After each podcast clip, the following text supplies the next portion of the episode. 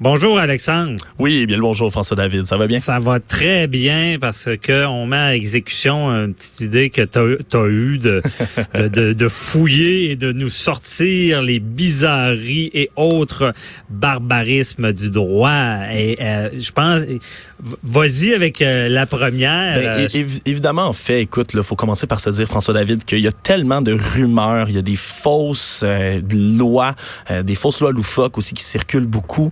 Il y en a peut-être qui sont vrais, il y en a d'autres que j'ai même pas mhm. réussi à prouver. Hein. On parle entre autres que ce serait interdit là, dans, dans certaines provinces canadiennes de tuer le Sasquatch. J'ai pas pu le confirmer dans le, code criminel. On parle aussi de d'interdiction d'enlever son pansement public. Ça non plus, j'ai pas pu le confirmer. Mais ben, c'est du plastique. On peut pas le ben, je, je, ça, je pense pas que c'est pour ça. Je pense qu'à l'époque c'était pour euh, empêcher une propagation de maladie. Ah c'est une raison sanitaire. Mais bref, il y a toujours une logique pareil. Et je t'en ajoute une aussi. À New York, il y avait une loi qui vient d'être abolie. Interdiction de danser dans les bars. Ouf! je pense que cette loi-là était violée depuis un certain temps. Ben, oui, puis euh, je pense que, puis encore une fois, il y a toujours une raison pourquoi la loi était là. Je pense que c'était une sorte de contrôle. On donnait des permis à ceux qu'on aimait, qu'on leur permettait de danser. Bon. C'est barbare, c'est le cas de le dire. Voilà. Mhm. Et il y a aussi, tu, tu voulais me parler d'alarmer Sa Majesté. Et voilà. Alors, je parlais de, de, de vraies, de fausses, euh, de fausses lois, mais là, on va y aller tout d'abord par des lois qui ont, moi je dis malheureusement, été abrogées ou modifiées là, dans les dernières années, mais qui étaient un, un tantinet étrange. Le 12 décembre dernier, euh, il y avait dans les actes prohibés l'article 49 qui disait qu'il est coupable d'un acte criminel et passible d'un emprisonnement maximal de 14 ans, dites-vous, quelqu'un qui soit accomplit un acte dans l'intention d'alarmer sa majesté ou de violer la paix publique. Ou oh. soit accomplit un acte destiné ou de nature à causer des lésions corporelles à sa majesté. Alors attention, alarmer sa majesté pour rien, la faire paniquer, ça peut vous valoir 14 ans de prison où ça pouvait vous valoir 14 ans de prison jusqu'au 12 décembre dernier, imaginez-vous donc.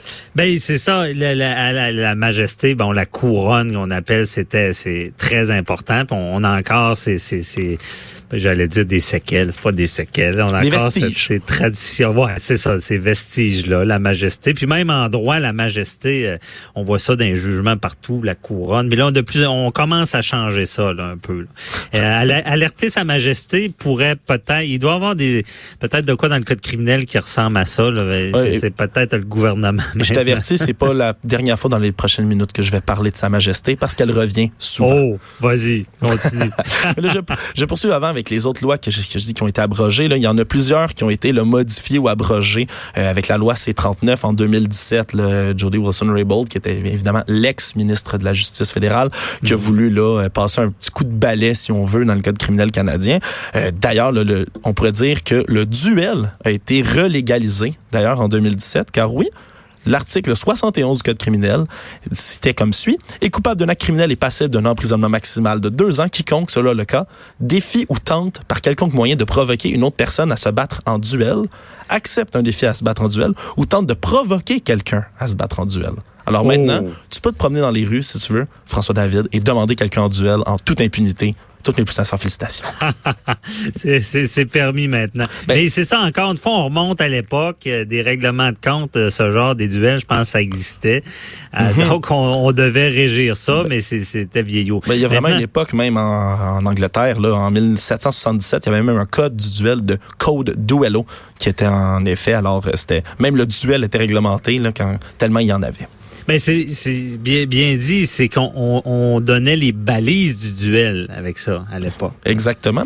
D'ailleurs, si tu te faisais insulter ta dame qui était, je cite, sous ta juridiction, eh bien, tu devais prendre ça comme une insulte personnelle, même pire que si on t'avait insulté toi-même. C'est l'article 10 de ce code duello de 1777.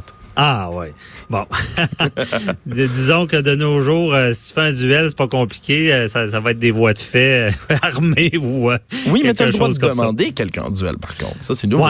Mais là, ça peut, ça peut être des menaces de, de, de, causer des lésions si tu demandes un duel. Ouf, ouais. ça peut être des menaces. Il y a, a d'autres infractions. Euh, donc, euh, ne demandez pas de duel. Ça peut être mal perçu également. Oui. Euh, à part les duels amicales. Oui, puis dans les, dans les derniers trucs qui ont été abrogés, là, je passe vite parce qu'il y en a qui sont encore en application dont je veux parler, mais également l'article 365 qui parlait de la magie.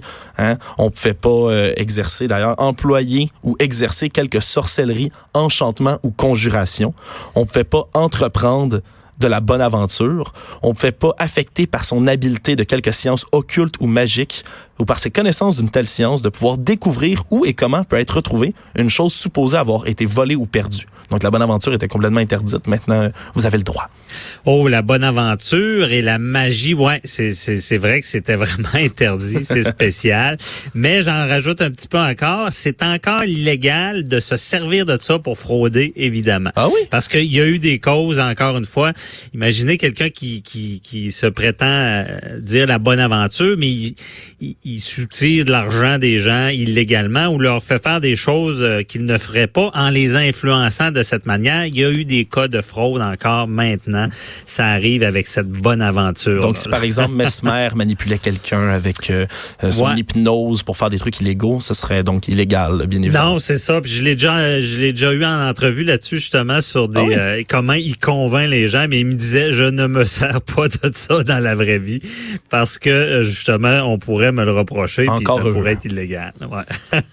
mais on a le droit d'être convaincant par contre. Tout à fait, tout à fait. Sinon, les avocats auraient, auraient, seraient tous accusés.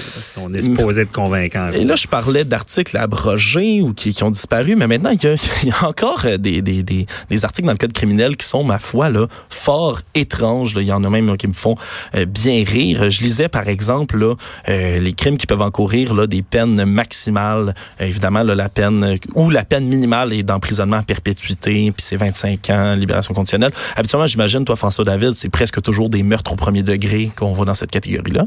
Ouais, ben c'est ça. La perpétuité, non, non, ben c'est la perpétuité. Des fois, il y a des petits crimes qui mettent la, per, la perpétuité comme maximum. Là. C'est ouais, oh, c'est là-dessus là. Ben, ouais. C'est cas de le dire. D'ailleurs, le, le, je, je, le mentionne quand même au passage, mais la haute trahison, c'est toujours dans le code, de, dans le code évidemment le criminel du Canada. Mm -hmm. euh, Puis le premier article, là, il y en a plusieurs, euh, évidemment, de cet article-là, le plusieurs alinéas qui sont euh, bien corrects, c'est-à-dire faire la guerre contre le Canada. On s'entend, c'est répréhensible.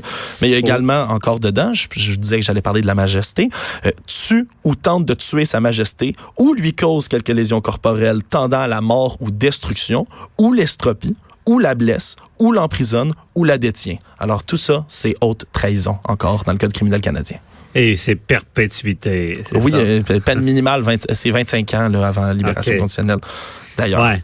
Mm -hmm. Mais sur des d'autres d'autres euh, cas, d'autres euh, crimes qui peuvent encourir hein, quand même là peut-être la perpétuité. Euh, moi, il y en a plusieurs qui m'ont fait rire. Entre autres, là, toi, François David, es-tu un fan de Pirates des Caraïbes? Oui, j'adore. Oh. J'adore le pirate. D'ailleurs, j'imagine, est-ce que c'est un de tes petits rêves peut-être d'avoir un cas à la cour de piraterie, l'article 74 du Code criminel canadien? oui, encore, ça existe encore. Encore et toujours. As-tu déjà entendu parler d'un vrai cas de, de, de, procès pour piraterie? Ben, honnêtement, les pirates ne ressemblent pas à, à Jack Sparrow. Là. Ils n'ont pas ce style-là, mais... Tu ça... tous mes rêves. Désolé. Et le bateau n'est pas la perle noire, mais ça arrive encore de la piraterie. C'est des voleurs d'océan. De, euh, c'est des, des, des, gens qui, des malfaisants qui se promènent sur l'océan, puis ils vont arnaquer d'autres bateaux euh, en faisant de la violence ou des menaces. Ça existe encore, la piraterie. Ben oui, ouais. mais est-ce qu'on, on on, j'imagine que les procès, moi, j'ai pas pu en trouver de, de nombreux exemples récemment dans, dans l'histoire canadienne, mais ça me fait bien rire. Mais il y en a en, plus en droit international. Oui, ben ça, ouais. ça, j'imagine, parce qu'évidemment, là, euh, quiconque, les actes de piraterie sont définis comme quiconque qui vole un navire canadien ou même jette par-dessus bord de la cargaison d'un navire, c'est également piraterie.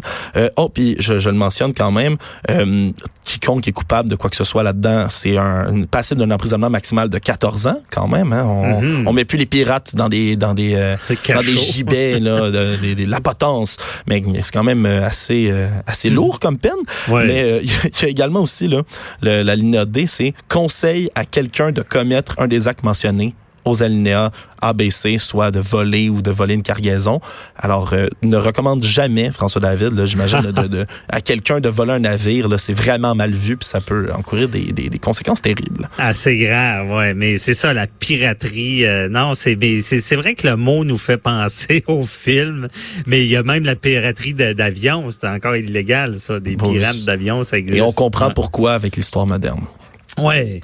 Euh, C'est excellent. Et euh, il nous reste un peu de temps. Y avait-tu un autre cas qui t'avait marqué? Ben, il y, en a plusieurs, entre autres, évidemment, avec la loi C-39, là, Jody Wilson-Raybould, euh, encore une fois ex-ministre de la Justice, voulait euh, évidemment élaguer un peu tout ce qui concernait les relations sexuelles anales, qui étaient jugées mhm. discriminatoires parce qu'évidemment, étaient complètement illégales. À ma grande surprise, je suis allé vérifier. La loi a été modifiée, mais elle n'a pas été abrogée. Hein? Je, je, suis allé vérifier. C'est la sodomie est illégale. Ben, elle est illégale, en fait, sous, de ce que, de ce que j'ai lu. Coupe. Ouais. ouais. mais elle est illégale. Là, euh, tu peux être, c'est, coupable d'un acte criminel passible d'un emprisonnement de 10 ans.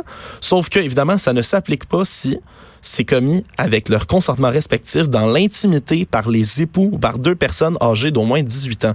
Donc, la sodomie est légale, mais pas pour les moins de 18 ans. Puis ça, ça m'a surpris. J'ai fait le saut quand j'ai lu ça quand même. Parce que je, ça, ça, se veut plus discriminatoire, mais par rapport aux mineurs, c'est, il semblerait que ce soit encore interdit.